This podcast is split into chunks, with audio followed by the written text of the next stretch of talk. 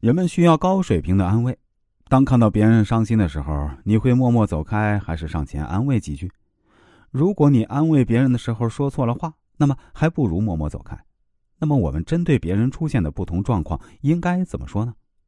当别人不希望被问太多原因的时候，就一定不要追问原因，因为信息也是一种资源。你的步步紧逼会给他一种压力，他甚至会认为你利用他脆弱的时刻趁火打劫。当别人对你倾诉自己有多么惨的时候，很多人都有一种偏见，以为此时只有开启比惨模式才会让对方舒缓情绪。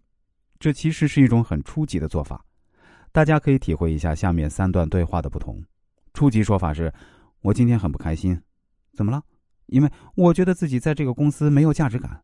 哎，其实我也是，我在这个公司也没有价值感啊。其他人都太厉害了，业绩也特别强，我一想到别人比我厉害，也常常不知该怎么办。我甚至还去给其他公司投了简历呢。啊？升级的说法是这样的。”我今天不开心，怎么了？因为我觉得在这个公司没有价值感。啊，其实啊，我以前也有过这样的感觉，感觉别人比自己厉害，有时候也觉得自己的业绩做的太不顺。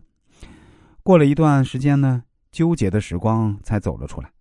哦，那你是怎么走出来的？我给自己啊做工作日志，记录自己每天一点点的进步。通过这种记录，我不和别人比，只和自己比。我看到自己在一步一步的踏实前进，我心里啊就不慌了。我知道别人今天做到的，我可以通过自己的努力，明天来实现。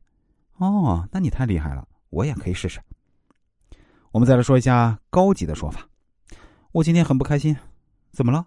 因为我觉得自己在这个公司没有价值感。那你怎么能有这样的感觉呢？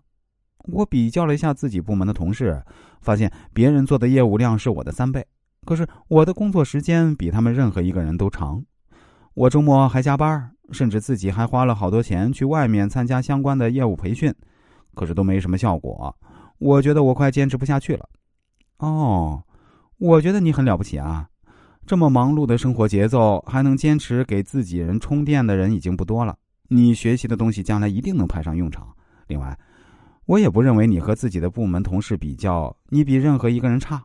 我们每个人刚来这个公司的时候啊，都是手忙脚乱的，而你居然很好的适应了，还能在业务上量化自己和别人的差距，